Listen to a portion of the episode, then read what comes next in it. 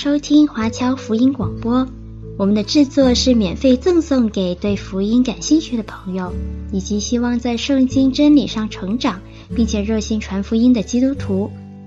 您可以透过电话和电邮向我们索取，或浏览我们的网站 cgbconline.org 来了解我们的最新资讯和制作。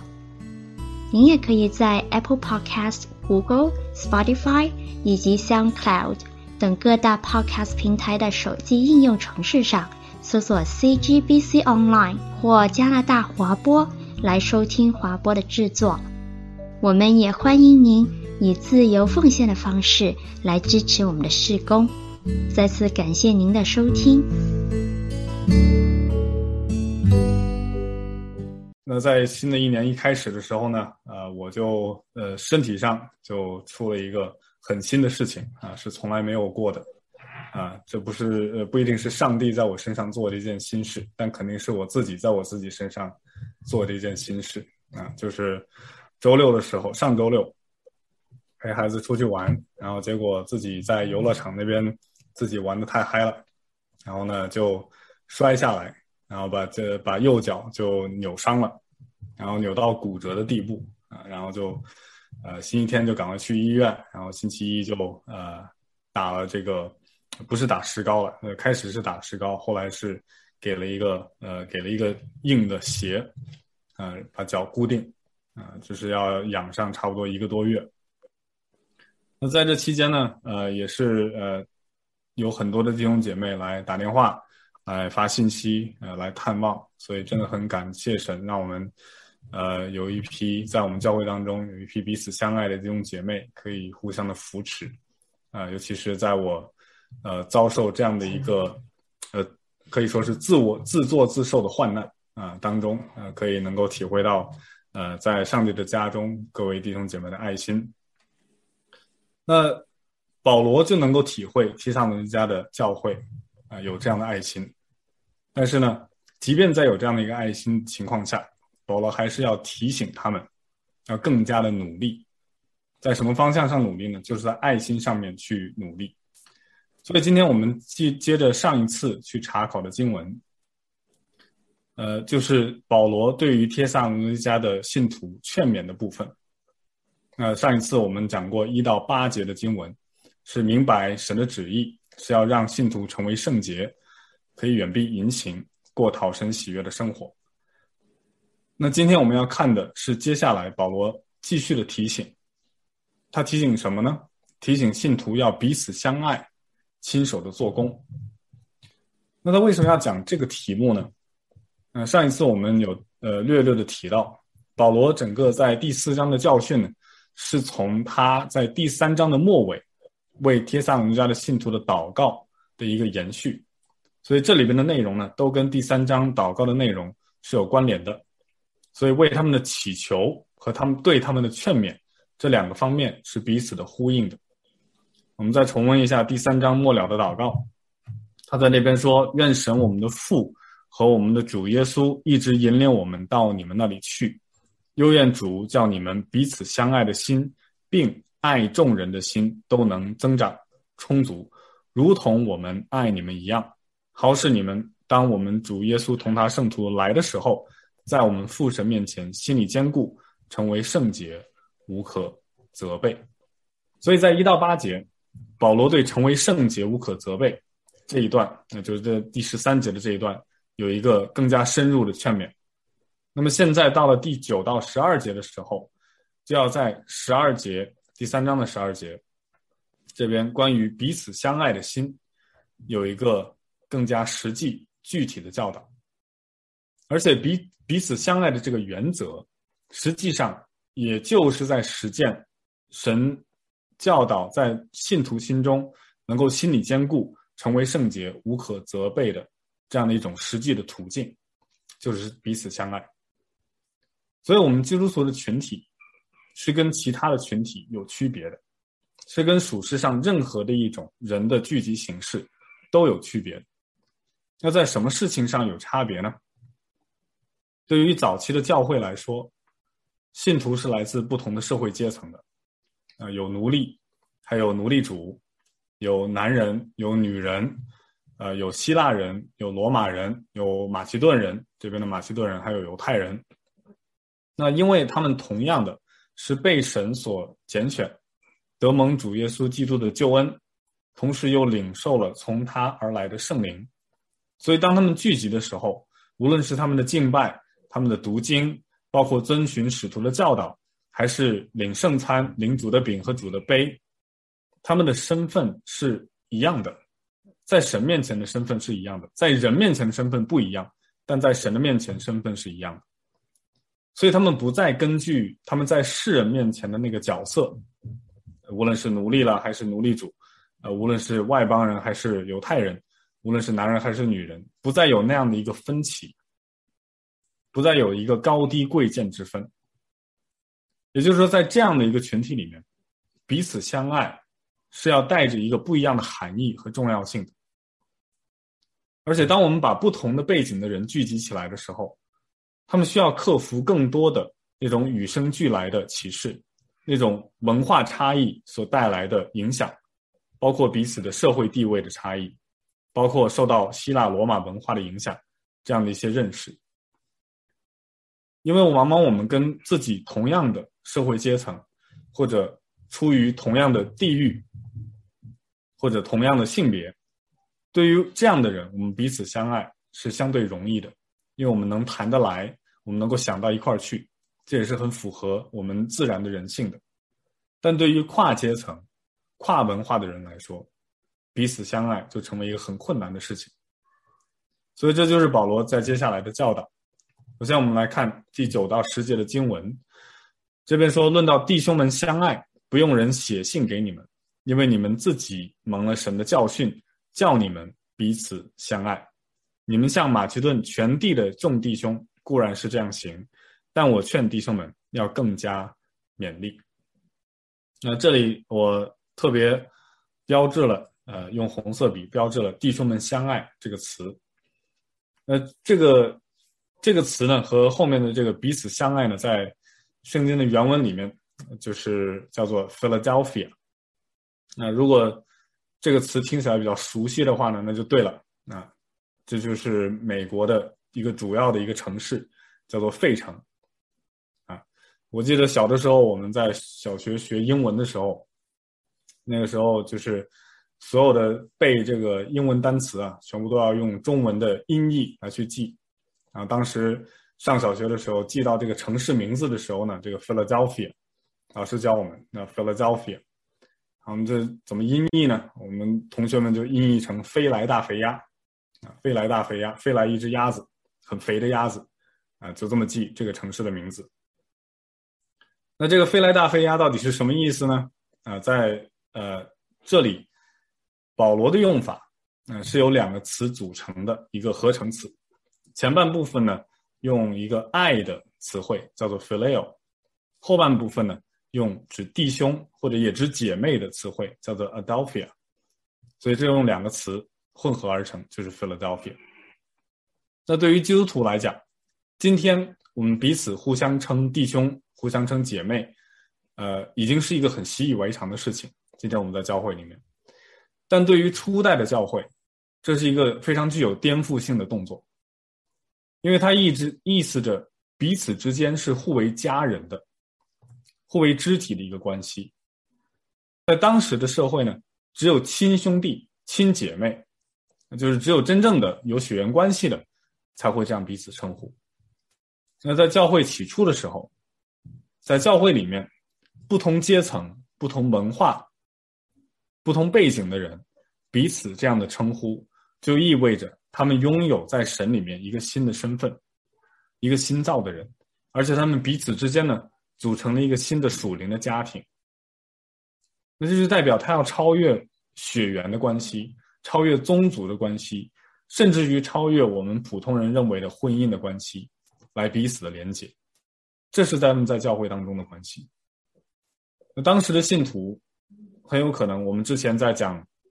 帖撒罗尼迦前书》的时候有提到过。他们面临很多的逼迫，因为信仰的缘故，他们可能被家人赶走，断绝了关系。因为我们知道，当他们相信独一真神的时候，这与当时的希腊罗马社会的城邦的这种偶像崇拜是格格不入的。呃，包括甚至到一个地步啊，当时的基督徒被社会周围蔑称为无神论者。啊，我们今天讲无神论者是反反过来的意思啊，就是就是不相信神的。在那个时候，所有人都相信神。为什么？他就是所有的这些希腊的这些神明，包括罗马的神明，他们都拜的。在每个城邦都有自己城邦的神明。那么基督徒就不拜，这就很奇怪，所以称他们为无神论者。就因为他们不去敬拜他们城邦的偶像。所以，偶像的崇拜充充斥着整个当时的社会，无论是从家庭到社区，呃，直到甚至是你要做官，要在政府，都是需要能够有偶像的崇拜的职职位和职分的这样的一个职责，所以是无法逃避的。那么，当帖撒罗家的信徒他们相信基督以后，他们就开始被自己的人抛弃，甚至是迫害。呃，记不记得在第二章的十四节那边，保罗就说：“弟兄们，你们曾效法犹太人中在基督耶稣里神的各教会，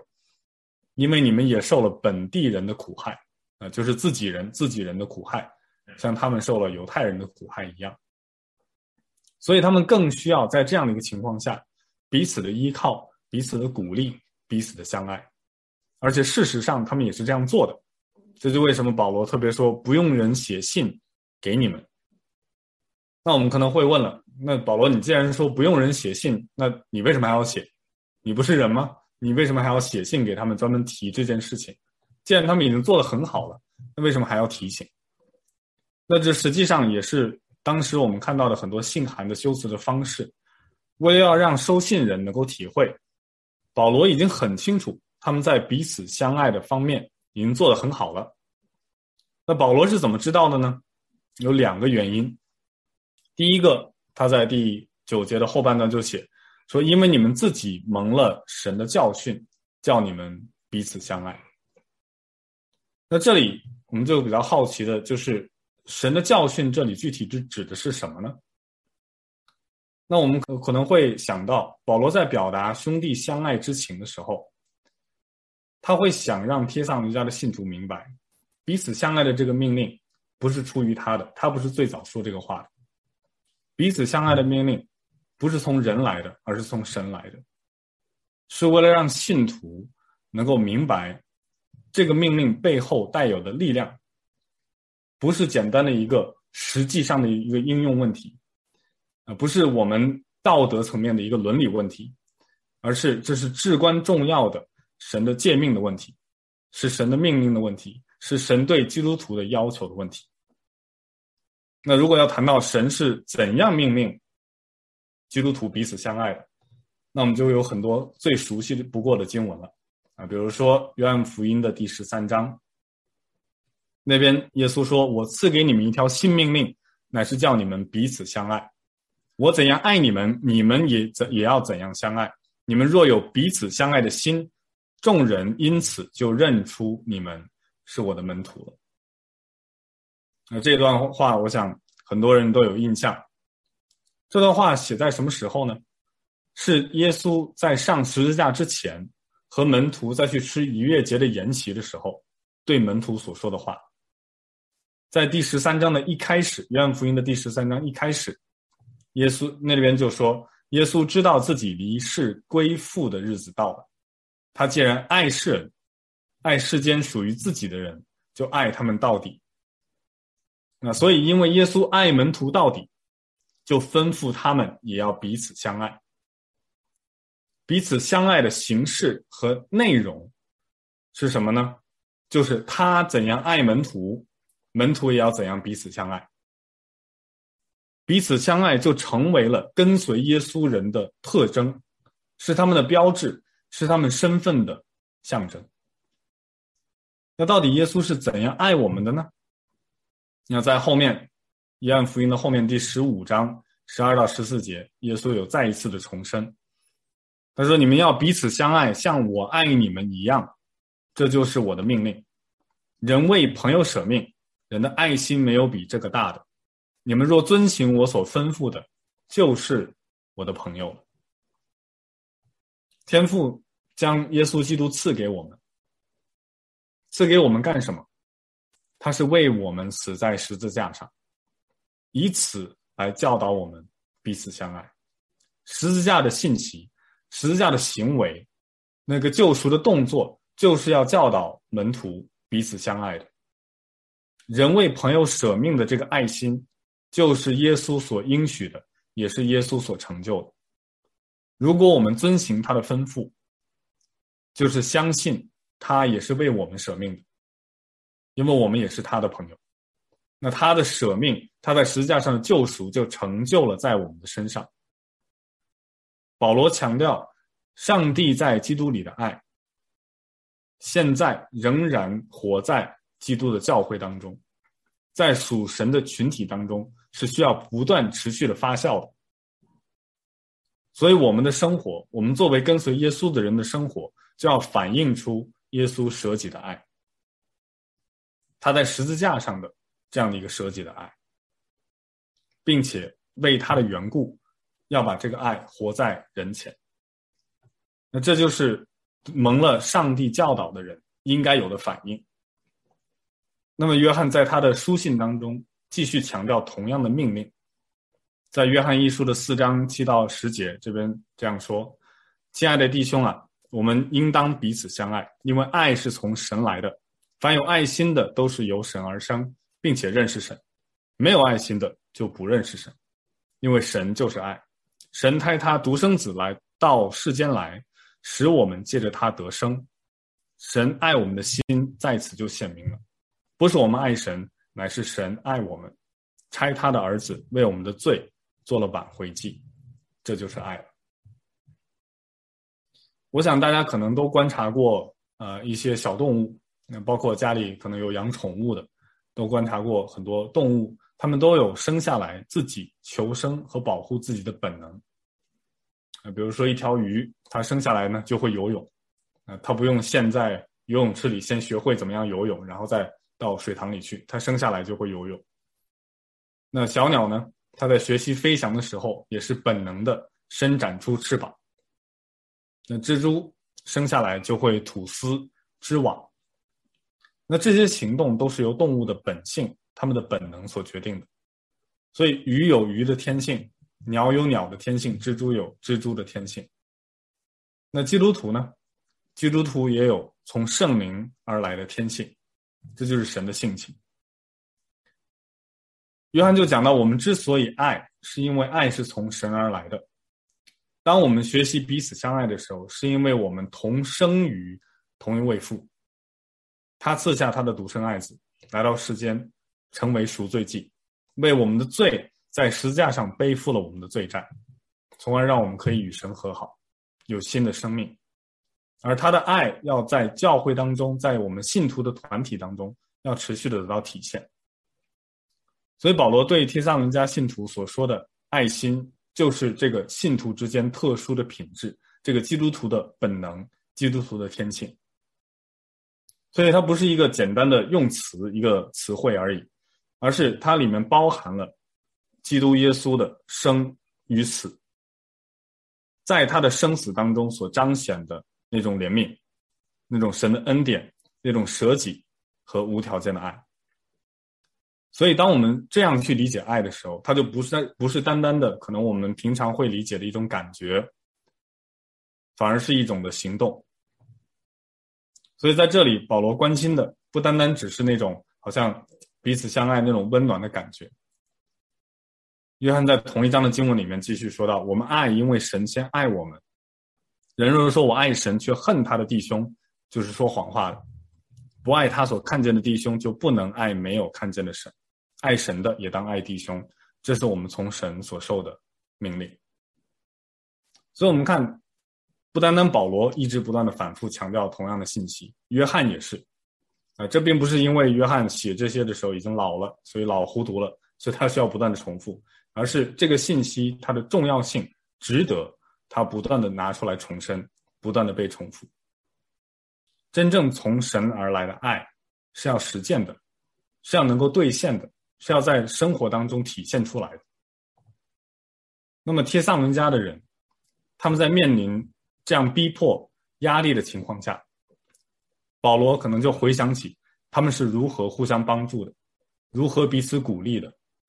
有可能一个人被他的家庭赶出来了，另外一家就收留他，教会就收留他，当做自己的儿子，当做自己的女儿。那包括呢，在经济上的这样的一个支持。所以这就引出来保罗说不用人写信给你们的第二个原因。才在第十节说：“你们向马其顿全地的众弟兄固然是这样行，但我劝弟兄们要更加勉励。所以他们的爱心，帖撒罗尼迦人的爱心，不单单只是在他们本地的这个教会，也在其他的马其顿行省的各个教会都延展开来。那我们之前在讲背景的时候，我们知道帖撒罗尼迦是马其顿的首府，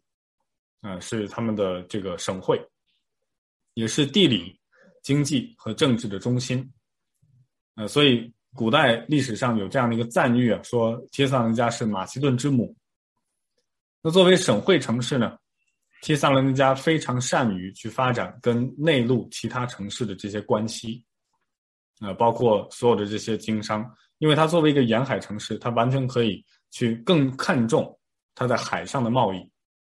但是呢，它作为省会城市。他更愿意把所有的这些财富，呃，来向内陆的这些城市来去呃交流。那么，帖撒罗尼迦的教会呢，也具有它省会城市的这样一个特点，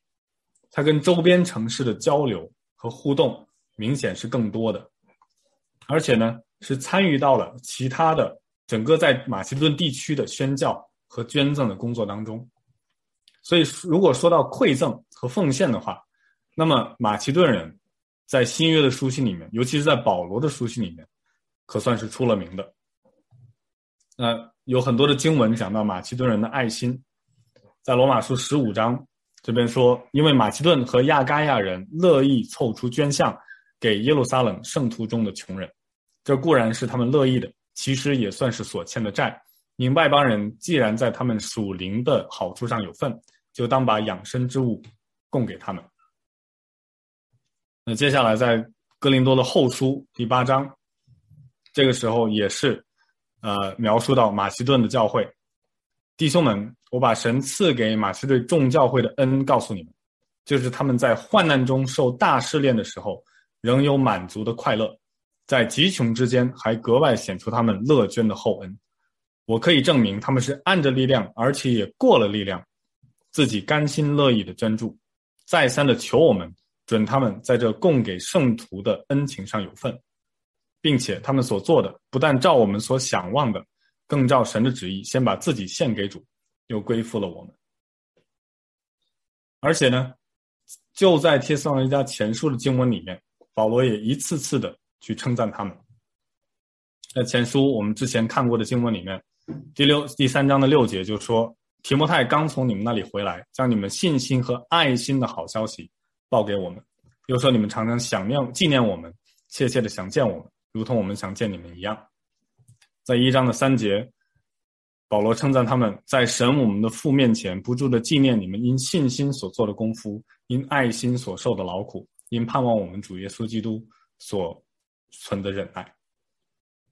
在一章的七节又说，甚至你们做了马其顿和亚该亚所有信主之人的榜样。所以他们是这样的一间教会，是起初就拥有信望爱这这三种保罗最推崇的信徒的品格这样的一个教会。那么提摩太已经给保罗带去了关于他们爱心的好消息，所以保罗在这里去劝诫他们，要得着的并非是他们没有的品格，而是他们已经有的。但即便是这样，他仍鼓励他们要更多的。在他们已有的这些品格上，要多而又多。基督徒的爱再多也不为过，所以这里面有一个提醒和增长的必要。保罗在为他们祷告的时候，呃，这是我们一开始看到的经文：又愿主叫你们彼此相爱的心，并爱众人的心都能增长充足，如同我们爱你们一样。那另外，在四章的一节，这是我们几个礼拜前看过的经文。这边就知道该怎样行可以讨神喜悦，就要照你们现在所行的更加勉励。那这里面频繁出现“更加勉励”这样的一个词，所以他在前面祈求，就是为了让天上的家人能够明白，这里上帝所命令的彼此相爱，要成为他们的标志。同时呢，也督促他们增加对弟兄姐妹的这样的一个感情和爱的表达。所以，我们基督徒永远不应该为自己已经有的爱心和体现出来的爱心而自满。好像说，我们如果可以爱到一定的程度了，我们就可以取悦神、取悦上帝。当天上人家的信徒面临极大的逼逼迫的时候，当信徒被自己的家人朋友遗弃和排挤的时候，这种信徒之间的爱成为了他们唯一的依靠。不单单如此，更是神与他们同在的体现，因为这样就认出他们是属于基督的门徒了。所以保罗有必要不断的去提醒信徒要彼此相爱，就好像之前去提醒他们要成为圣洁，远避淫行一样。那么即便是这样说，我们也还是看到他希望他们更加勉励，他希望借助提醒和记忆的重要性，让信徒不要为已有的这些好行为而自满，反而是越发的增加。这就好像我刚来福音堂的时候，就听说。我们教会的弟兄姐妹都是非常富有爱心的，而且尤其是对于在当趟各种在物质上面可能有缺乏的肢体，总是慷慨的相助。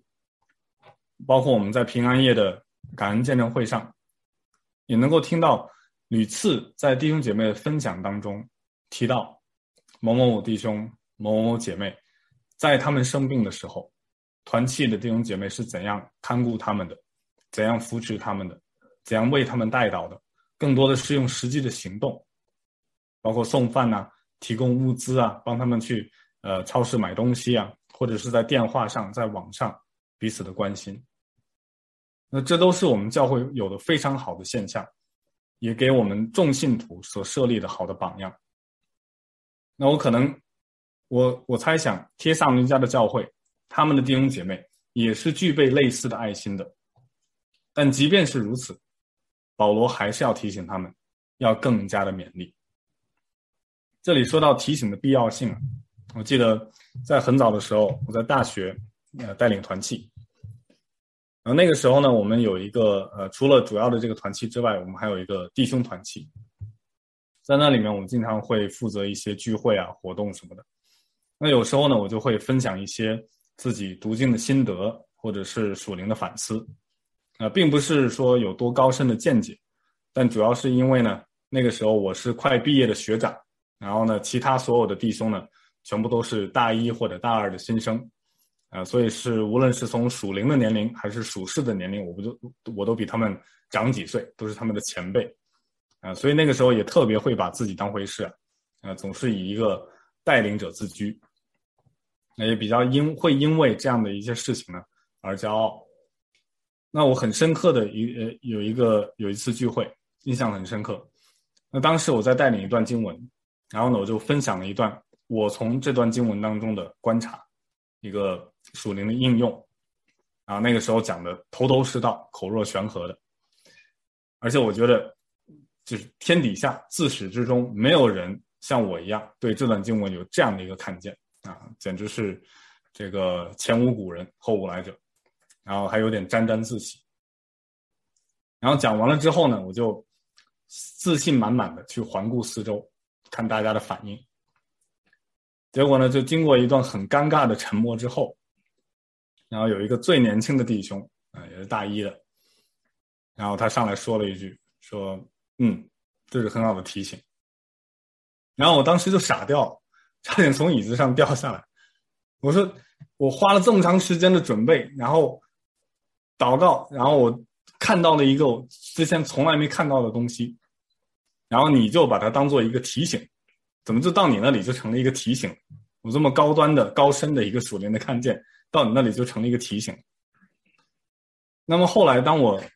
更多的认识到圣经的原则和圣灵的工作的时候，我发现，其实那位弟兄回答的，对我当时所讲的内容其实就是一个最好的回应。因为可以同感异灵，所以对他来说，我所讲的只是仅仅唤醒了在他里面圣灵早已教导他的一些真理。所以，因为圣徒的相通，所以我们所讲的内容其实并不是新的。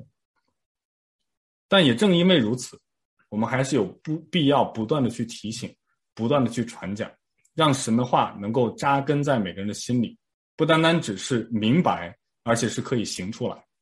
不单单是行出来，而且可以数十年如一日的去坚持的去行。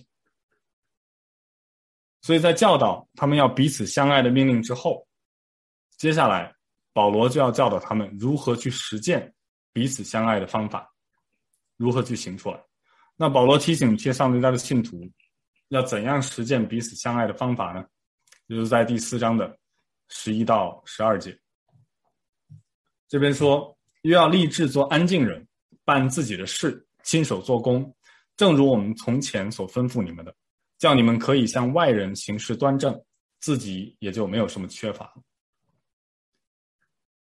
我们可以看到，前面保罗强调的是基督徒彼此之间的关系，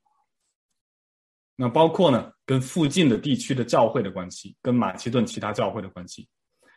那在第十一到第十二节这里，保罗就开始把他的焦点。扩展到和外人的关系。那从最基本上来讲，保罗让他们做三件事情，这三件事情都在第十一节说：立志做安静人，办自己的事，亲手做工。那我们可能需要想一下，因为我们不太清楚在帖撒罗尼迦的教会当中到底发生了什么事情，让保罗去着重的去讲这三件事情。因为他特别挑出来这几件事情，是应该是有原因的。那么在有限的背景资料下呢，经文当中没有给我们太多的讯息，我们只能推测一些其他的可能性。那各种的解经家呢也有不同的讲法，大概呢有以下的几种推测。第一个是关于基督的再来，因为下面的经文马上就提到主的再来，所以有可能是一些信徒他们误以为耶稣马上就会回来。所以就不再工作，就什么事都不做，然后就要等候，而且呢还打扰别人去工作，让别人跟他们一样的去等候。嗯，你什么都不要做啊，就是祷告等候就好了。然后呢，呃，说不定可以积极的去传福音，传这个末日悔改的信息。所以因为这样，保罗让他们要安静，管好自己，要亲手做工。另外一种可能呢，是当时在信徒的群体里面，大家是凡物公用的，他们一同做工，尤其是在逼迫下面，他们可能被主流的社会去排挤，所以没有办法正常的工作。那么这个时候，如果在群体里面出现游手好闲的人，不好好工作，专管闲事，那就非常的不妙了，这样会对这个新诞生的属灵的群体产生毁灭性的打击，所以要求他们做安静人，办自己的事，亲手做工。那还有一种可能呢，就是当时帖撒罗尼迦的信徒当中有一些比较有钱的信徒，他们经常呢去资助教会当中有物质上缺乏的人。这也是为什么保罗特别的去称赞他们的爱心，尤其是对彼此的爱心，可能就指这些有经济条件比较好的信徒去捐助其他的信徒。那恰恰呢，也是因为他们这样的一个爱心，让这些被资助的信徒起了懒惰的心。觉得可以不好好工作，只要靠弟兄姐妹的捐献就可以过活，那保罗就为这种行为特别的提出警告和劝诫。而这个说法呢，我们其实在看到帖撒罗尼迦后书的时候，那边的经文也有体现。帖撒罗尼迦后书三章的第六到十二节，这边就有专门保罗关于亲手做工的一个更详细的描述。他说：“弟兄们，我们奉主耶稣基督的名吩咐你们：凡有弟兄不按规矩而行，不遵守从我们所受的教训，就当远离他。你们自己原知道应当怎样效法我们，因为我们在你们中间未尝不按规矩而行，也未尝白吃人的饭，倒是辛苦劳碌，昼夜做工，免得叫你们一人受累。这并不是因为我们没有权柄，乃是要给你们做榜样，叫你们效法我们。我们在你们那里的时候，曾吩咐你们说。”若有人不肯做工，就不可吃饭。因为我们听说，在你们中间有人不按规矩而行，什么工都不做，反倒专管闲事。我们靠主耶稣基督吩咐劝诫这样的人，要安静做工，吃自己的饭。所以保罗在这里强调，他们在帖撒罗尼迦的时候，从来没有白吃人的饭，反而是昼夜的劳苦做工，就是为了让信徒可以效法他们的榜样。而且这是出于他原本应当有的权柄。保罗他们作为宣教的同工，是有权柄去靠着信徒的捐献去过生活的，但他们宁可不使用这样的权柄，就是为了给信徒带来榜样，让他们效法他们，知道说，即便是在做主的工的时候，我们仍然不闲懒，我们可以一边工作一边养活自己，一边传福音。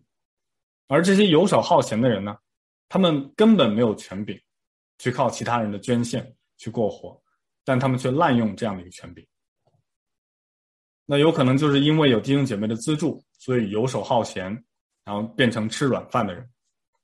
这个是一个可能的解释。但无论怎么样，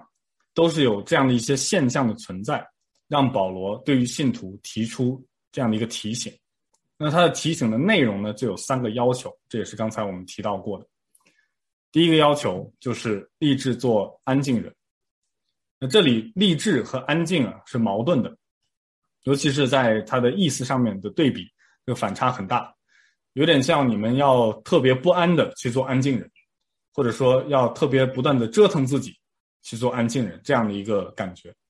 就总之呢，就是不要满足于自己，呃，出风头，不要在人前显示自己。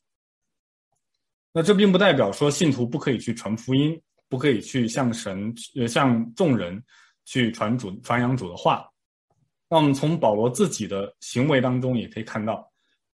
安静的生活并不意味着呃他不去宣讲福音的真理，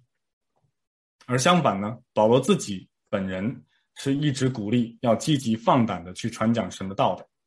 所以，安静的生活跟并不是相对于。教会传福音的职能而讲的。那第二个呢，就是办自己的事。这个办自己的事，或者说管好自己，并不意味着说整个社区或者个人呢都应该退出世界，退出跟公共生活的交流。不是说把所有的这种呃世俗的生活跟圣洁的生活要分开。就是好像说，呃，我们中国人有句话说，要个人自扫门前雪。休管他人瓦上霜，这样的一种生活的态度。那从上帝而来的爱呢，绝对不是意味着要忽视其他人的需要和他人的问题，然后说那不是我的问题，我不需要去管。保罗自己就在腓立比书的二章三到四节这样说：个人不要单顾自己的事，也要顾别人的事。你们当以基督耶稣的心为心。所以他这里面办自己的事，是相对于。这些信徒专管闲事而说的，你们不可以去到处的去打听别人家的事情，然后自己什么事都不做，还要去给别人家的事情去出主意，这是不可以的。那第三个呢，就是亲手做工。这里单独提出来要亲手做工，呃，其实有一部分有可能跟当时的希腊社会的文化有关，因为当时的呢，有觉得用手做工就是用身体。来去做工，就是 manual labor，呃，实实际的就手工的这个劳动是非常低级的事情，呃，把它看为呢是奴隶的工作，所以呢就贬低鄙视体力劳动者。那么真正向往的呢是像那些哲学家一样，通过动脑子去赚钱，通过动嘴巴去赚钱，所以就看不起体力劳动者，可能更看重脑力劳动者。那在这样的一个社会的影响下，可能有些人就不愿意从事之前的工作，而游手好闲。所以保罗就劝诫帖撒罗尼迦的信徒不要被这样的社会的风气所影响，感觉好像手工的从业者就是羞耻的，要亲手做工。而且呢，因为保罗自己，包括耶稣自己，都是亲手做工的体力劳动者。保罗是织帐篷媒介。就在写帖撒罗尼迦前书的这段时间，他应该是在哥林多，在那边呢，呃，《使徒行传》的十八章就说保罗离开了雅典，来到了哥林多，遇见了犹太人，名叫亚居拉，然后他带着他的妻子百基拉是从意大利来的，那保罗就跟他们一起，都是制造帐篷为业的，所以跟他们一起同工，和他们一起同住，然后每逢安息日在会堂里面去劝化犹太人和希腊人。所以这就是保罗正在写这封书信的时候一个实际的生活状态，就一边做工一边传福音，而且很可能呢，保罗传福音的场所不单单只是在会场，而是在他做工的时候与其他支帐篷的工人，他也在向他们去传福音。所以在通过做工，无论是做工还是安息日，他都在去传扬主的福音。所以对于保罗来说，他的工作和宣教是在一起的。不是分开的，他们做工可能长时间的跟其他的工匠在一起，就可以攀谈啊，就可以说到信仰啊，然后就可以向他们去传福音，然后再利用闲暇的时间到安息日到会堂去传福音。所以，对于保罗和这些拥有犹太背景的门徒来说，他们的工作和他们的宣教是并不抵触的，反而是相辅相成的。工作对于相信神的人来说，就是神所设立的法度和生活的必要条件，这就好像箴言书第十章所说的：“手懒的要受贫穷，手勤的却要富足。夏天聚敛的是智慧之子，收割时沉睡的是贻羞之子。”那旧约有许许多多这样的教训，是让人能够勤劳，要亲手做工的。那保罗接下来就要解释，他这样的教导是出于两个目的。哪两个目的呢？一个是对外的，一个是对内的。对外可以向外人行事端正，对内呢，自己也没有什么缺乏。保罗很看重信徒，无论是内在还是外在的关系。我们之前讲过，成为基督徒并不等于要和世界脱离所有的关系，成为孤立的群体，好像我们要建一个世外桃源，而是要行事为人，能够得到外人的尊重。让他们对我们的信仰能够产生好奇。那这里的意思并不是要去讨好呃不信主的人，要按照他们的价值观行事，因为很多基本的人与人之间的关系，我们还是需要去保持的。所以我们要成为遵守社会规范、遵守社会公约的好好的公民。我们要履行这样的一个职责，让我们可以无可指责。但同时呢，我们不需要去放弃我们信仰的特征，我们信仰的见证，因为我们所传的十字架的信息，它要绊倒人的地方仍然会绊倒人，它要得罪人的地方仍然会得罪人。就在这一段之前，保罗还强调，不要像外邦人那样，在性关系上有淫乱，要成为圣洁，要跟他们不一样。所以基督徒有跟世界不一样、分别出来的，但同时呢，也有跟他们有的交流的关系。那如果世界观、世界的价值观和圣经的价值观发生冲突的时候，那自然是要顺服神，而不是顺服人。但是呢，我们不能把世界当中那些不跟圣经冲突的价值观，甚至是符合圣经的原则和价值观一并的去排除。那些好的事情，我们仍要去做，仍要去履行。所以，我们的行为应当得到世界的尊重，这会影响世界对我们所传的福音的看法。所以，教会呢，呃，有的有一个呃，解经家就说，教会要必须走一条既不排斥世界，也不模仿世界的道路。啊，教会要走一条既不排斥世界，也不模仿世界的道路。那另外，我们前面提到，出于对其他信徒的责任感。社区中比较富裕的成员呢，可能感觉到有义务需要支持那些经济情况不太好的这种姐妹。那这也符合前面保罗所劝告的，像说要对待像家人一样去对待这些在基督里面的人，要去跟他们彼此相爱。所以一方面我们就看到在教部教会的内部生活里面，保罗也试图要建立一个平衡的认识。一方面，保罗试图在信徒当中。去建立这种家人的关系，一种爱和责任感。但另一方面呢，他不希望任何人去错误的去利用这样的一个彼此相爱的教导，而成为个人得利和滋养懒惰的因素。所以，信徒要能够自给自足的生活，而不成为其他人的负担。那么，在看完这些经文的背后呢，呃，我就想用一些的原则来去帮助我们去实践和总结今天我们所学习到的，呃，从神而来的话语。那这也是一些工作的原则，我们可以去呃思考。首先呢，从负面从或者从反面来讲，有四个不可。不可因基督的再来而停止做工。那我们今天不知道基督何时再来，但无论基督何时再来，圣经的教导是一致的，就是让我们有忠心。所以，作为基督徒，我们应当殷切的去期待主的来临。但这样的一个事实，他要来临的这个事实，不应该去撤销我们在生活上面实际的责任。那我们之前可能，呃，我之前就遇到过一些比较可能会比较极端的一些相信关于末世论的人。他们一开始呢，可能只是很追求每天的聚会，那渐渐的呢，工作也不做了，家也不管了，然后自己形成一个小圈圈，那别人怎么劝也不听，那很多他们的亲戚和家里人都觉得他们走火入魔，所以这个我们也要小心，不要让过过度的。一些对于主再来的信息的解读，让我们去放弃现在在世上神所托付给我们的一些基本的责任。所以还是要尽心尽力的去爱人，和尽心尽力的去爱神，这两样一个都不能少。下一个呢，就是不可因为有钱而停止做工。呃，这个很好理解。保罗在提醒提撒罗尼迦的信徒的时候，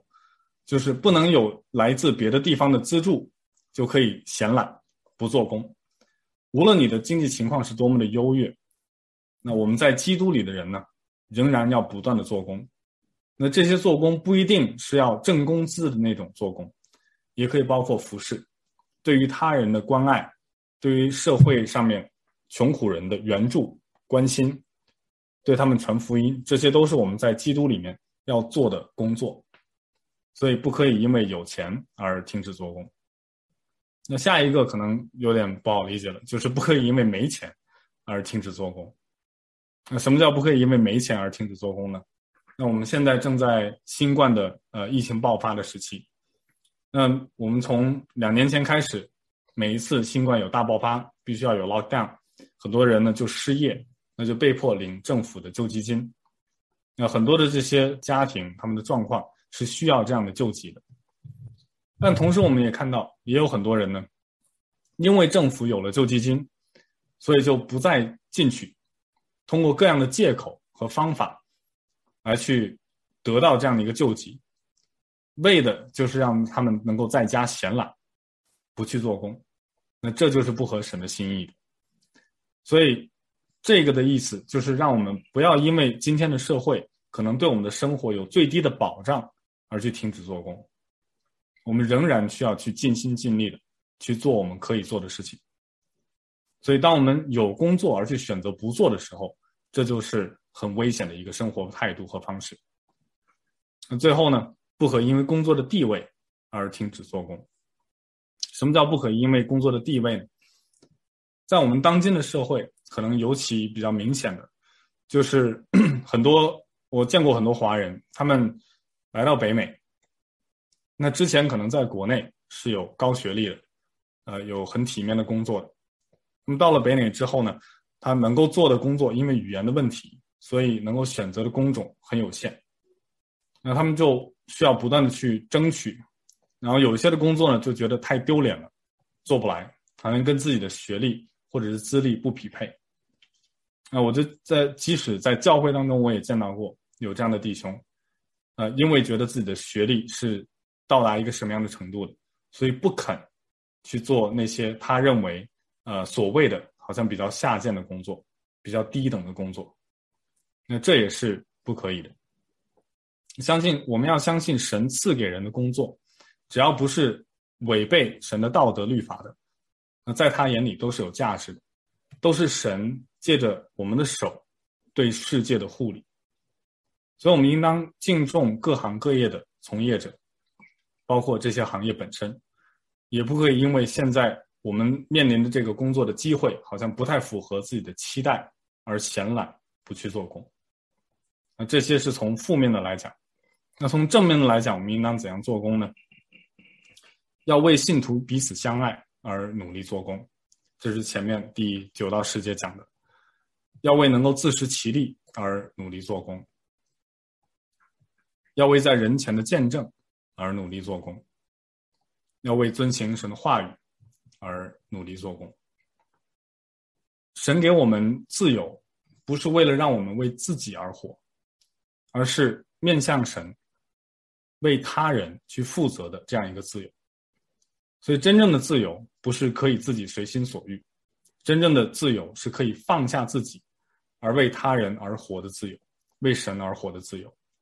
就是像好像音乐家需要在私底下刻苦的练习，不断的去限制自己，在练习的过程当中，以便为公开的表演去做好准备一样。那我们也需要不断的学习，在爱中彼此的和睦相处，然后呢，向教会社区以外的人能够展示我们是一个彼此相爱的一个群体。如果教会不是一个真正有爱心的群体，那神在基督里对人的爱的付诸实践就会短缺，就不会吸引人来归向主，他们就永远外人就永远不会看到神的爱而被吸引。所以，我们当我们获得了神的拯救，因为耶稣基督在十字架上为我们所付出的代价，我们可以有不一样的一个动力来去工作。来去彼此相爱，知道神给我们的恩赐是让我们自己可以享用，但同时又要分享给别人的。所以求神帮助我们，让我们可以彼此相爱，亲手做工。